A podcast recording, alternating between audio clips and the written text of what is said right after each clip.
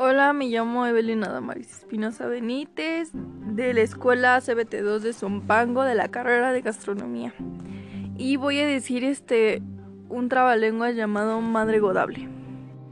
Era una madre godable, pericotable y tantaratable, que tenía unos hijos godijos, pericotijos y tantaratijos. Un día la madre godable, pericontable y tantaratable dijo a sus hijos godijos, pericotijos y tantaratijos.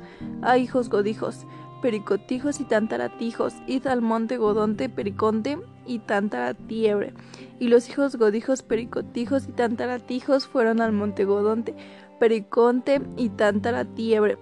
Por la liebre godiembre, pericontiebre y tantaratiebre, que la madre godable, pericotable y tantaratable había mandado a sus hijos godijos, pericotijos y tantaratijos.